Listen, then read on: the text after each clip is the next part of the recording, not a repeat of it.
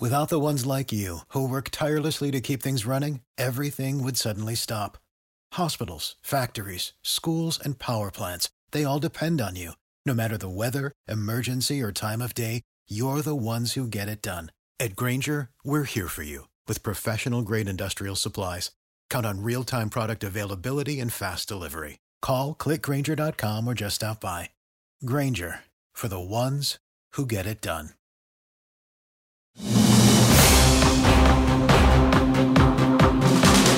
Termina amanhã o prazo para regularizar o título de eleitor.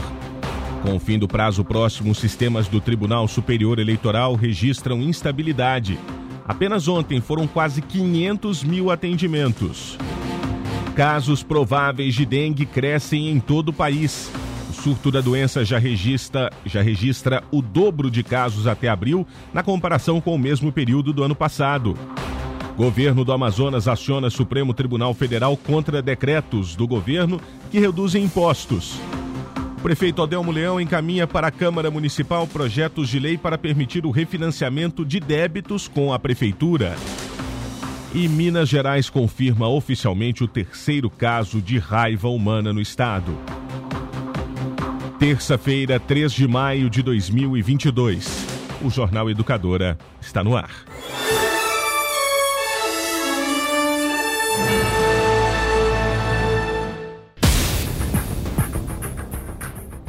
Com o fim do prazo para a regularização dos títulos de eleitor para ir das urnas em outubro, o site do Tribunal Superior Eleitoral, o TSE, registrou uma instabilidade ontem. Alguns serviços chegaram a ficar algum tempo fora do ar em razão do grande volume de acessos. O prazo para a regularização do título termina amanhã. Em nota, a Justiça Eleitoral confirmou o problema e afirmou que as áreas técnicas já estão trabalhando para evitar novas instabilidades. O TSE disse em nota que na tarde de ontem os portais e sistemas da Justiça Eleitoral apresentaram instabilidade devido ao alto número de acessos para regularização do título de eleitor. Somente até às 5 da tarde de ontem foram realizados quase meio milhão de atendimentos. Segundo a Justiça Eleitoral, os responsáveis técnicos já trabalham para o restabelecimento das páginas e sistemas afetados. Já na, no fim da noite de ontem, os sistemas do TSE funcionavam normalmente. Os casos prováveis de dengue estão crescendo. Em todo o país, o número registrado desde o início do ano é maior que o dobro do que foi registrado em igual período do ano passado. Em meio a um surto de dengue, o Brasil registrou um aumento de 113,7% nos casos prováveis da doença até abril deste ano, na comparação com o mesmo período do ano passado. Segundo o boletim do Ministério da Saúde, divulgado nesta segunda-feira, foram 542.038 casos prováveis entre a primeira e a 16 sexta semana epidemiológica, período entre 2 de janeiro e 23 de abril de 2022. Esse número já é praticamente o mesmo que foi registrado em todo o ano de 2021, quando foram contabilizados 544 mil casos prováveis de dengue. A doença, causada por um vírus, é transmitida pela picada do mosquito Aedes aegypti. Os principais sintomas são febre alta, erupções cutâneas e dores musculares e nas articulações. Nas formas mais graves, a dengue pode causar hemorragia interna em órgãos e tecidos e levar à morte. A região centro-oeste apresentou a maior taxa de incidência de dengue e o estado de Goiás tem sido um dos mais afetados, liderando a incidência da doença no país. Com informações da Agência Brasil, Beatriz Arcoverde, da Rádio Agência Nacional. O Supremo Tribunal Federal foi acionado pelo governo do Amazonas. A gestão estadual questiona a edição de decretos do governo federal que reduzem impostos. Para o governo amazonense, os decretos são inconstitucionais. O governador do estado do Amazonas, Wilson Lima, e o partido Solidariedade foram ao Supremo Tribunal Federal contra três decretos do presidente Jair Bolsonaro. Para eles, as medidas violam a Constituição Federal. Entre as mudanças feitas nos decretos estão a redução do IPI imposto sobre produtos industrializados em até 35% agora em maio e o fim da cobrança do imposto sobre os xaropes usados na fabricação de refrigerantes. O relator das ações diretas de inconstitucionalidade será o ministro Alexandre de Moraes. Para o Solidariedade, a redução da carga tributária altera o equilíbrio competitivo e afronta a proteção constitucional da Zona Franca de Manaus. Isso pode provocar o fechamento de fábricas e a ida de empresas para outros estados. Já o governador Wilson Lima afirma que o Amazonas terá um prejuízo incalculável. De acordo com ele, o imposto reduzido foi o atrativo que levou as empresas a se instalarem longe dos grandes centros consumidores. Lima avalia que os decretos causam insegurança jurídica na região. Na sexta-feira, o Ministério da Economia informou que os decretos beneficiariam mais de 300 mil empresas e que a maioria dos produtos fabricados na Zona Franca de Manaus não teria o IPI reduzido em 35%. E a Receita Federal não detalhou quais itens teriam as alíquotas menores. Da Rádio Nacional em Brasília, Vitor Ribeiro. Educadora. Jornal Educadora. O prefeito Adelmo Leão enviou à Câmara Municipal ontem três projetos de lei voltados para o refinanciamento de débitos que estão dentro do Refim Extra 2022. É o Programa Extraordinário de Refinanciamento Municipal. Durante reunião na Prefeitura de Uberlândia, foram apresentados todos os detalhes do Refim. Segundo a Prefeitura, essa é uma oportunidade para quem precisa de fôlego para acertar as contas com a gestão pública municipal. Os projetos foram encaminhados para o Legislativo e agora a administração municipal precisa aguardar a votação. É o que disse ontem o prefeito Adelmo Leão. E aí, tão logo seja votado pela Casa, a gente possa sancionar esse projeto e ele já entra imediatamente em vigor. Então, foi o planejamento que nós fizemos aqui para atender realmente essa população que nós temos a certeza que a população precisa ser olhada e ser atendida. Pelo projeto, haverá facilidades para a renegociação de dívidas com programas habitacionais e com o DEMAI, a regularização de dívidas do IPTU, e nesse caso será permitido até 100% de desconto sobre juros e multas vencidos até 31 de dezembro do ano passado, e a condição vale para pagamento integral e à vista em até 90 dias. Após esse período, será concedido 95% de desconto, 80% de desconto em até 12 parcelas e o percentual diminui conforme aumentam as parcelas. Em 36 vezes, por exemplo, o desconto em juros e multas será de 60%. Se forem somadas todas as dívidas que a população de Uberlândia tem, especificamente com a prefeitura, o valor passa de um bilhão de reais. A expectativa é recuperar ao menos 40 milhões com esse programa. Isso sem considerar os débitos com os programas habitacionais, que envolvem a Caixa Econômica Federal, e com o DEMAI, que aí são estimados outros 50 milhões de reais em dívidas. A Secretaria de Estado de Saúde de Minas Gerais começou a distribuir ontem cerca de um milhão e meio de doses de vacinas da Janssen e da AstraZeneca para as unidades regionais de saúde. Elas serão usadas para imunizar com a segunda dose de reforço, ou seja, a quarta dose, a população mineira de 60 a 69 anos.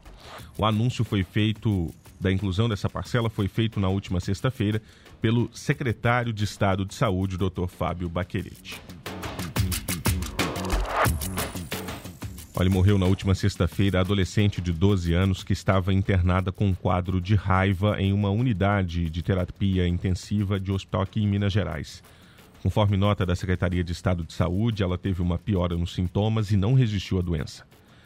Segundo o Ministério da Saúde, em quase 100% dos casos, a raiva humana é fatal. A confirmação do óbito aconteceu ontem. Três pessoas já morreram devido à enfermidade na área rural de Bertópolis, uma região no Vale do Mucuri. Os casos estão sendo relacionados à mordida de um morcego. Mais um caso suspeito é investigado, segundo a pasta. Esse quarto caso suspeito é de uma menina de 11 anos que apresentou sintomas inespecíficos, como febre e cefaleia.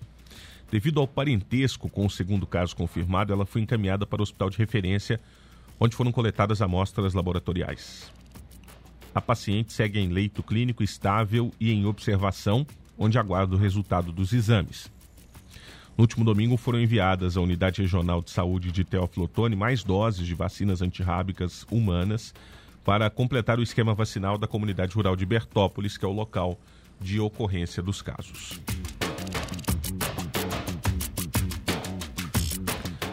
O Ministério da Educação lançou um programa para a universalização do acesso à internet de alta velocidade para a educação. O programa de inovação Educação Conectada do Ministério da Educação deve atingir 100% dos alunos da educação básica até 2024. É o que aponta um relatório anual lançado nesta segunda-feira pelo Ministério da Educação. A iniciativa promete apoio à universalização do acesso à internet de alta velocidade e ao uso pedagógico de tecnologias digitais na educação. Na prática, o programa prepara o ambiente escolar para receber a conexão de internet e permitir que professores e alunos tenham contato com o mundo virtual. O documento traz um apanhado das ações do MEC voltadas à educação básica, como os investimentos da pasta e cursos oferecidos às escolas, professores e alunos. O ministro da Educação, Victor Godoy Veiga, disse que o desafio da pasta é entregar em breve uma política de recuperação das aprendizagens. sempre tenho dito, né, os nossos é, dois pilares aqui à frente do MEC são a recuperação das aprendizagens e a tecnologia na educação brasileira. E nessa política nós trazemos esse componente inovação e da tecnologia para a educação brasileira. O documento faz um raio-x da educação básica brasileira. Hoje estão matriculados cerca de 47 milhões de alunos em 179 mil escolas em todo o país. Das escolas, 137 mil são públicas. Da Rádio Nacional em Brasília, Cariane Costa. Este é o Jornal Educadora. Foi aprovado ontem, em primeira discussão, o projeto de lei da vereadora Lisa Prado sobre a preservação do rio Berabinha. Foram 17 votos favoráveis, 7 contra e 3 ausências. O projeto prevê a proibição da construção de barragens com portas nos trechos de corredeiras e cânions ou alargamento de canais que alterem o curso, a vazão ou a calha principal do leito do rio. O objetivo é garantir a conservação de aspectos naturais da bacia do Berabinha, com gerenciamento integrado dos recursos hídricos, estimulando formas de desenvolvimento sustentável e a economia local. Bom, e a UAI Documentos começou a realizar cerca de 30 serviços do Detran aqui em Uberlândia. Segundo a Secretaria de Estado de Planejamento e Gestão, a mudança busca garantir a eficiência no atendimento ampliado para a rede de serviços em um único local proporcionando economia para o Estado e facilidade de acesso ao cidadão.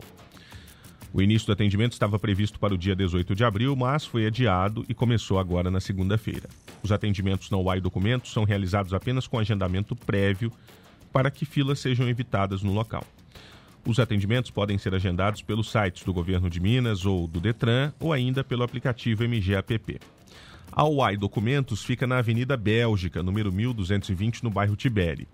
Entre os serviços estão adição de categoria de CNH, cadastro de dados da CNH digital, agendamento de prova de legislação, renovação da carteira de habilitação, solicitação de segunda via da CNH e solicitação da CNH definitiva.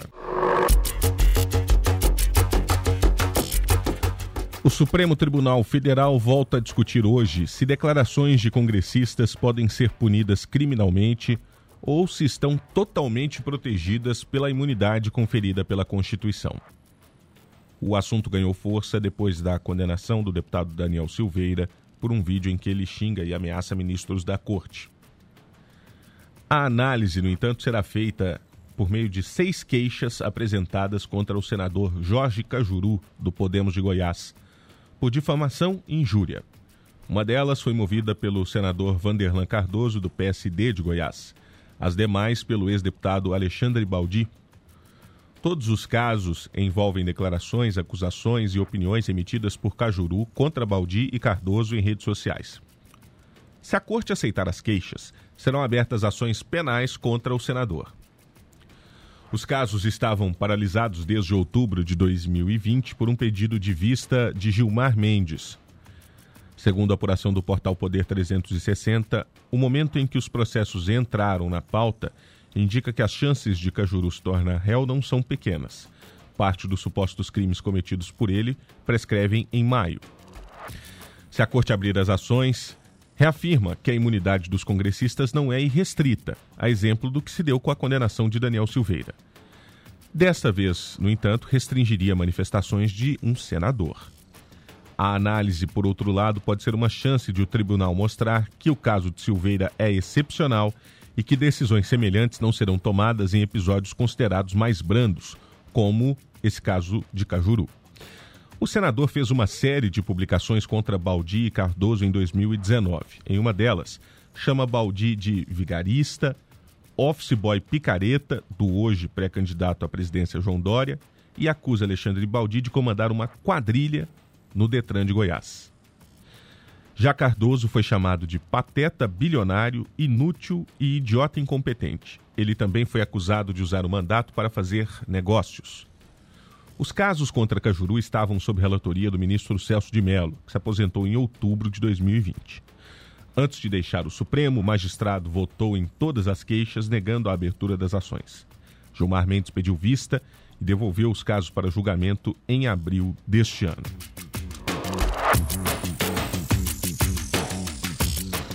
E o ministro Alexandre de Moraes, do STF, decidiu prorrogar por mais 60 dias o inquérito que investiga as violações da tornozeleira eletrônica usada pelo deputado federal Daniel Silveira. A decisão atende a pedido da Procuradoria-Geral da República.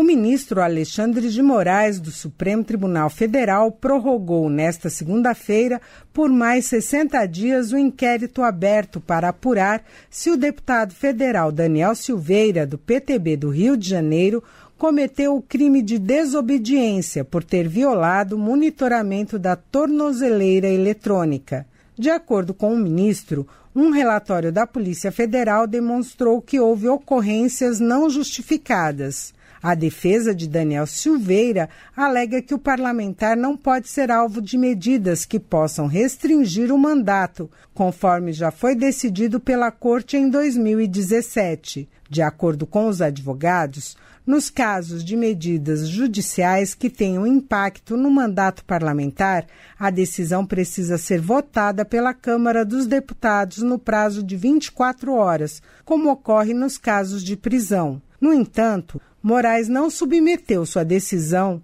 que determinou o monitoramento ao Congresso, por entender que a medida não interfere no mandato. Com informações da Agência Brasil, Beatriz Arcoverde, da Rádio Agência Nacional. A Justiça determinou a transferência do ex-governador do Rio de Janeiro, Sérgio Cabral, de volta para o complexo penitenciário de Jericinó, em Bangu. A medida foi tomada após serem encontrados indícios de regalias na unidade prisional da PM, onde ele cumpre pena. Outros presos da mesma ala do batalhão também deverão ser transferidos para o Presídio de Segurança Máxima. O programa Fantástico da TV Globo mostrou que cigarros eletrônicos, dinheiro e até anabolizantes foram encontrados durante uma inspeção no batalhão prisional da PM em Niterói, na região metropolitana da capital. Alguns desses itens foram achados embaixo de um vaso sanitário. Foi apurado também que eram promovidos verdadeiros banquetes na unidade, após serem encontrados cadernos com anotações referentes ao pagamento de mais de R$ 1.500 em comidas árabes, como caftas e esfirras. O ex-governador Sérgio Cabral foi filmado na área externa do presídio com o tenente-coronel Luiz Cláudio de Oliveira, condenado pelo assassinato da juíza Patrícia Cioli. Parte dos objetos foi encontrada na área onde os dois estavam. As defesas dos dois argumentaram que os objetos não foram encontrados nas celas deles. Porém, a polícia respondeu que está cumprindo as decisões da Justiça. Cabral ainda se encontra em uma prisão especial desde setembro, porém, depois do ocorrido, deverá ser transferido a qualquer momento para Bangu 8. A decisão foi autorizada pelo juiz federal Marcelo Bretas e está de acordo com a determinação do ministro do Supremo Tribunal Federal, Edson Fachin, da Rádio Nacional no Rio de Janeiro, Tatiana Alves. Esporte.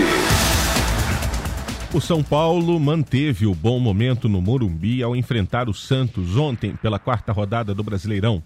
Os gols de Caleri e Luciano na vitória por 2 a 1 fizeram com que a equipe conquistasse seu oitavo triunfo consecutivo dentro do estádio na temporada. A vitória São Paulina começou a ser construída logo aos 10 minutos de jogo, quando Caleri aproveitou o cruzamento de Patrick e balançou as redes. Pouco antes do intervalo, Marcos Leonardo aproveitou a falha de Jandrei para empatar a partida. O gol decisivo saiu aos 36 minutos da segunda etapa, quando Charles Embert, auxiliar do suspenso Rogério Ceni, já havia colocado Luciano em campo. O camisa 11, xodó da torcida, converteu o pênalti cometido por Rodrigo Fernandes. O Santos reclamou muito da origem do lance, argumentando que o lateral marcado para o São Paulo era, na verdade, para a equipe alvinegra. No momento da jogada, o auxiliar chegou a sinalizar que a bola seria Santista, mas o quarto árbitro indicou para Leandro Voaden que a posse deveria ser São Paulina. O resultado deixa as duas equipes com sete pontos. Por ter um saldo de gols melhor, São Paulo foi para o quinto lugar, deixando o Santos uma posição abaixo. Hora do noticiário internacional com Luciele Melo. É com você, Luciele. Bom dia. Olá, bom dia, Victor e ouvintes do Jornal Educadora. A Alemanha anunciou que África do Sul, Senegal, Índia e Indonésia são os quatro países convidados para a cúpula do G7, o grupo das sete economias mais desenvolvidas do mundo, que vai acontecer em junho. O Brasil costumava participar do encontro, mas não entra na lista de países convidados desde 2019. O G7 é formado por Estados Unidos, Alemanha, Reino Unido, França, Itália, Japão e Canadá. A presidência do grupo é rotativa e neste ano é a Alemanha que ocupa a cadeira. Em 2019, quando a França presidia o grupo, Emmanuel Macron deixou o Brasil de fora do encontro. O líder francês optou na época por chamar Egito, África do Sul, Chile, Índia, Ruanda e Senegal. Em 2020, quando os Estados Unidos estavam na presidência, acreditava-se que a proximidade de Donald Trump com o presidente Bolsonaro seria motivo para o Brasil sentar-se à mesa com as potências mundiais. Mas, por causa da pandemia de Covid-19, a cúpula foi suspensa. No ano passado, o Reino Unido estava na presidência do G7 e, novamente, o Brasil não entrou na lista de convidados. O primeiro-ministro Boris Johnson chamou Austrália, Coreia do Sul e Índia. E o chanceler da Alemanha, Olaf Scholz, afirmou que as sanções impostas à Rússia como resultado da invasão à Ucrânia não serão suspensas até que Moscou chegue a um acordo de paz com Kiev. Ele disse que cabe à Ucrânia decidir qual paz ela quer. Em um canal público de televisão, Scholz disse que Putin errou os cálculos ao acreditar que poderia ganhar territórios da Ucrânia, declarar o fim das hostilidades e ver os países do Ocidente abandonarem as sanções. O chanceler alemão acrescentou que não tem planos de visitar Kiev após uma viagem planejada pelo presidente da Alemanha, Frank-Walter Steinmeier, ter sido cancelada por conta de objeções do governo ucraniano. A União Europeia está preparando um sexto pacote de sanções contra a Rússia como resposta à invasão há mais de dois meses da Ucrânia. O bloco econômico está inclinado a proibir as importações de petróleo russo até o fim do ano. Da redação educadora, Luciele Mello. With the Lucky Land slots, you can get lucky just about anywhere. This is your captain speaking. Uh, we've got clear runway and the weather's fine, but we're just going to circle up here a while and uh, get lucky. No, no, nothing like that. It's just these cash prizes add up quick. So I suggest you sit back, keep your tray table upright, and start getting lucky. Play for free at LuckyLandSlots.com. Are you feeling lucky? No purchase necessary. Void where prohibited by law. 18 plus terms and conditions apply. See website for details.